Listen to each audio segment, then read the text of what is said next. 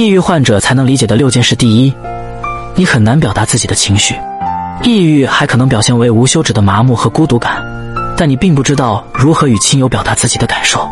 第二，你好像没有充分理由去抑郁。为什么抑郁呢？你有什么好抑郁？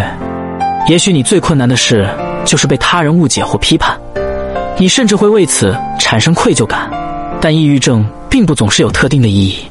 第三，他人总是告诉你，他人总是用不知事情的假设低估了你的苦难。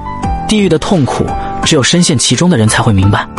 第四，因为失去了生活的动力而感到痛苦，因为抑郁它剥夺你生活中曾经最简单的乐趣，你会无法摆脱抑郁而产生挫败感，或使自己更积极的思考，或者休息几天并不能改善症状。还有，积极的寻求心理帮助并非一件软弱的事。你可以看看我左下角的书籍。第六，你想将自己孤立。其实你并没有精力和动力进行社交互动，想要陪伴你的亲友也无法沟通。你能够坦然的面对生死，甚至做出异样宣泄情绪的方式，例如伤害自己。抑郁真实症状能有很未知之处，但只有在其中苦苦挣扎的人才能感同身受。对抗抑郁症是个漫长且痛苦的过程，但当你真正强大之后，便能体会到什么是涅槃重生。